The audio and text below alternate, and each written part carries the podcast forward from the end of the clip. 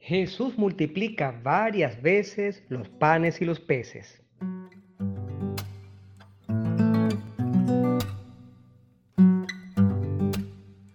Hola, soy Alfredo Fermín, un cura apasionado por los temas bíblicos, y esto es Biblos Podcast, para todos los que quieran recorrer conmigo el maravilloso mundo del libro de los libros. Bienvenidos.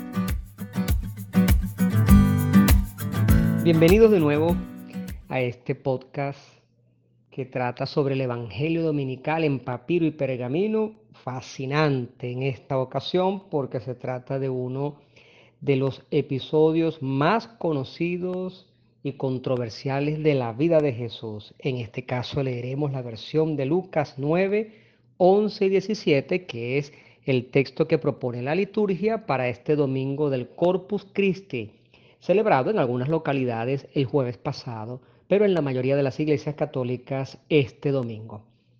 Ahora bien, ¿por qué dijimos que más conocidos y polémicos, controversiales? Porque vamos a aprender una serie de cosas que a mí siempre me han dado mucha curiosidad y algunos de ustedes de repente irán descubriendo con este audio algunas situaciones que no conocían de la vida de Jesús. Por ejemplo, vamos a hacer una prueba quienes saben que Jesús en realidad realizó dos multiplicaciones de panes y peces?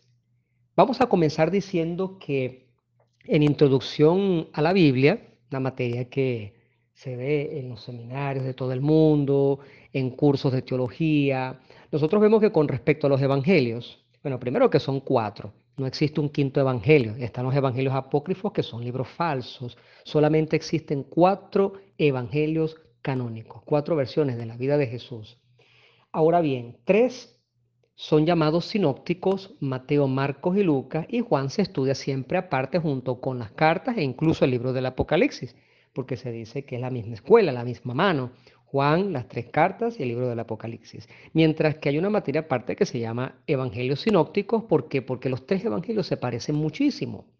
En cambio, Juan se separa un poco en cuanto al lenguaje de los otros tres, los episodios, etc. Pues bien, existen episodios que se llaman triple tradición, es decir, que lo tienen tres evangelistas, en este caso los sinópticos, Mateo, Marcos y Lucas. Hay evangelios que se llaman de doble tradición porque los tienen solamente dos de los cuatro evangelios. Por ejemplo, Marcos, Lucas, o Lucas, Mateo, o Mateo, Marcos. Existe el material propio, y esto significa que hay episodios que solamente están en Lucas, hay episodios que solamente están en Marcos, y así sucesivamente. Por ejemplo, em, cuando tratamos el hijo pródigo, el hijo pródigo aparece en Lucas 15, pero no aparece para nada en el Evangelio de Marcos y en el Evangelio de Mateo. Evangelio de doble tradición, las bienaventuranzas en Mateo y en Lucas, el Padre Nuestro igual. Ahora bien, ¿cuál es la particularidad de la multiplicación de los panes y de los peces? La multiplicación de los panes y de los peces es un episodio de la vida de Jesús que está presente en los cuatro evangelios podemos decir muchas cosas sobre la relación entre los cuatro evangelistas, pero nos dedicamos en este podcast a hablar solamente de esto, que la multiplicación de los panes y de los peces está presente como casi ningún otro episodio de la vida de Jesús en los cuatro evangelios. Ahora bien, dos evangelistas tienen dos multiplicaciones diferentes de panes. En los cuatro evangelios aparece en la primera multiplicación unos números que se parecen, o mejor dicho, que son idénticos. Por ejemplo, que a Jesús le consiguen cinco panes, le consiguen dos peces y después de realizar el milagro se recogen doce canastos y el número de personas que estaba presente en esa multiplicación era cinco mil personas. Los evangelios que tienen dos veces la multiplicación de los panes son Mateo y Marcos. Se los voy a dejar como tarea para que ustedes vean con calma estos dos evangelios y se den cuenta que Jesús en el evangelio de Mateo y en el de Marcos realiza una segunda multiplicación de los panes y de los peces, con diferencias. En la segunda multiplicación, a Jesús le traen siete panes. Se habla de siete cestas y de cuatro mil personas. ¿Ven que es diferente? Los números son diferentes. Otra diferencia entre las dos multiplicaciones de panes y peces es que en la primera, que está presente en los cuatro evangelios, la iniciativa es de los apóstoles, mientras que en la segunda multiplicación de los panes en otro momento histórico, la iniciativa es de Jesús. Podemos también decir algo extremadamente curioso, y es aquí donde comienza un poco, como dice el refrán, el papagayo a enredarse. La segunda vez que Jesús realiza la multiplicación de los panes, y esto es en solo dos evangelios, en el de Mateo y en el de Marcos, los discípulos pareciera por sus actitudes que estuvieran viviendo la experiencia por primera vez. Y esta es la razón por la cual no son pocos los biblistas, por no decir todos, que piensan que la segunda multiplicación de los panes, repito, presente en los evangelios de Mateo y Marcos, es una duplicación que no corresponde a un hecho histórico, sino que se trata simplemente de un recordatorio de un evento del pasado. Entonces la gran pregunta es la siguiente. Cuando en estos dos evangelios, el de Mateo y el de Marcos, aparece una segunda multiplicación de los panes, ¿se trata de un duplicado ficticio? Es lo que se preguntan algunos, que son muy minuciosos en el estudio de los textos bíblicos. O se trata, como dicen otros biblistas, dos tradiciones distintas de un mismo suceso. ¿Y esto porque Tenemos que repetir algo que dijimos ya hace varios meses atrás. Y es lo siguiente, un mismo evento narrado por dos testigos diferentes puede cambiar ese testimonio en algunos detalles. Supongamos que hay un accidente y vienen los cuerpos de seguridad del Estado a interrogar a los testigos y bueno, un mismo hecho, dos personas que vieron o por razones X, Y, de nervios, de falta de memoria, eh, o cualquier otra razón da un detalle equivocado o da un detalle verdadero confrontado con un detalle equivocado de otra persona. Eso puede suceder.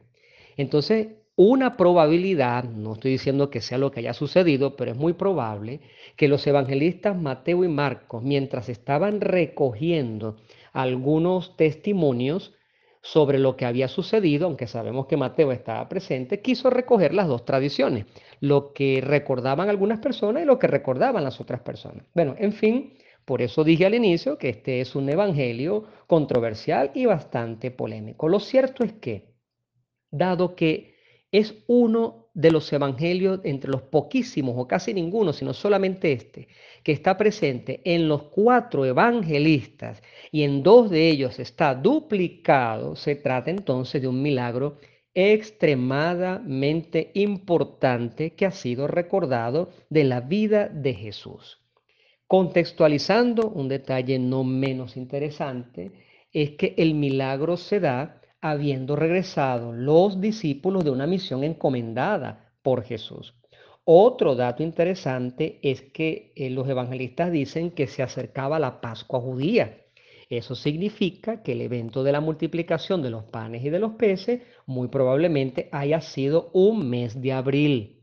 Hay un padre llamado Agustín que escribió mucho sobre la vida de Jesús que ubica esto en el año 29, pero ya esto es simplemente una especulación personal de este autor. Yo quisiera decir otro dato que me parece que yo nunca lo he escuchado en nadie, eh, nunca he, visto que de manera práctica se trate de explicar cómo es posible que Jesús hablara ante una multitud de 5.000 personas. No existía el micrófono, las cornetas, el megáfono. ¿Cómo hace Jesús para hablarle a 5.000 personas? O en la segunda versión, en la segunda multiplicación, a 4.000 personas. Bueno, de una manera muy sencilla. La gente está sentada en el suelo, Jesús está con sus discípulos y Préstase, atención a esto porque me parece interesante, importante y lógico y práctico. Jesús se movía en esa pradera en círculos de, de oyentes, no sé cuántas personas pueden haber sido, 20, 30, 40 personas, daba su enseñanza y luego se pasaba a otro círculo de 40, 50 personas, póngale usted también que 100 personas, alzaba la voz y ciertamente aquellos escuchaban la enseñanza, pero no era que Jesús a una sola voz poderosa transmitía su enseñanza a las 5.000 personas o 4.000 personas que sean que estaban allí presentes. Entonces, podemos imaginarnos a las personas sentadas por clanes, por familias, por grupos de amigos. Jesús se acercaba a cada uno de estos grupos y daba vueltas por toda aquella pradera, realizando sus diversas enseñanzas. Bueno, esto a mí siempre me ha parecido muy curioso. Yo no sé si tú has pensado en esto antes no daba la enseñanza así como nosotros que le podemos hablar a multitudes. Una sola persona con un micrófono y unas cornetas poderosas puede hablar delante de 100.000 personas si quiere. Pero Jesús no tenía esa tecnología y por lo tanto tenía que moverse de círculo en círculo para dar sus enseñanzas. Otra cosa curiosa, no sé si has pensado en esto, es que el milagro lo más probable es que haya sido doble. Es decir, a Jesús le traen los panes y los peces él realiza una multiplicación, se lo da a los apóstoles y los apóstoles a su vez tratan de multiplicar los panes y los peces para las personas. Por eso algunos hablan de doble milagro, de la mano de Jesús y de la mano de los apóstoles. Ahora bien, curioso aquello de que sobró comida. Todos comieron hasta saciarse, sobró comida y la que sobró Jesucristo la quiso recoger ¿Y cómo es eso? O sea, ¿por qué va a sobrar? Se le dio comida de más a los círculos de amigos y de familiares que estaban sentados allí. Había provisiones que tenían las personas que estaban allí. Lo que sobró fue producto de la multiplicación de Jesús o lo que sobró es producto de la generosidad de las personas que llevaban un poquito de comida allí, porque entre cinco mil personas no me van a decir que ninguno, absolutamente ninguno, tenía, pero bueno, ni un pedazo de pan para comer. Así como cuando nosotros pedimos el kilo de amor en las misas, las personas traen un kilo de algo. Hay personas que llegan a la celebración eucarística porque saben que lo pueden hacer y traen un poco de comida. De repente, entre 5.000 personas que te encuentras en el centro de tu ciudad o en las calles de la ciudad, alguien tendrá un pan en su cartera. Alguien tendrá un pedazo de algo de comer, una galleta, una torta o lo que sea. Es, en, las estadísticas, 5.000 personas, alguien tendrá algo de comer. Entonces, lo que sobró se refiere a lo que Jesús multiplicó o eso y además la generosidad de las personas. La otra pregunta es, ¿de dónde salieron las 12 canastas? O sea, ¿quién lleva 12 canastas por la calle? Es interesante este evangelio en este, desde este punto de vista. Quisiera terminar también un poco viendo con atención que los gestos de Jesús son importantes. Alzar la mirada, habiendo tenido las provisiones en sus manos, para dar gracias a Dios. Alzar la mirada es confiar que una persona superior a Él, vamos a decirlo así, el Padre, o sea, nosotros hemos eh, desde hace poco celebrado la Santísima Trinidad y precisamente el prefacio hablaba de la misma dignidad, la misma gloria, el mismo poder, pero uno fue el mandado y otro es el que manda. El Padre de los cielos es el que manda al Hijo sobre la tierra, por lo tanto hay una cierta jerarquía, vamos allá de decirlo así, nada más para entendernos. Jesús alza la mirada porque no puede realizar nada sin la complacencia del Padre. Habla, o sea, primero usó sus ojos, ahora usa su boca, su lengua, habla, pronuncia la bendición, luego usa sus manos, parte el pan. Y luego recurre a las manos de los demás, lo da, da el pan a los discípulos. Y luego se recurre a una esfera, un rayo de acción mucho mayor que se recurre a los demás, a las manos de los demás, lo da a la gente.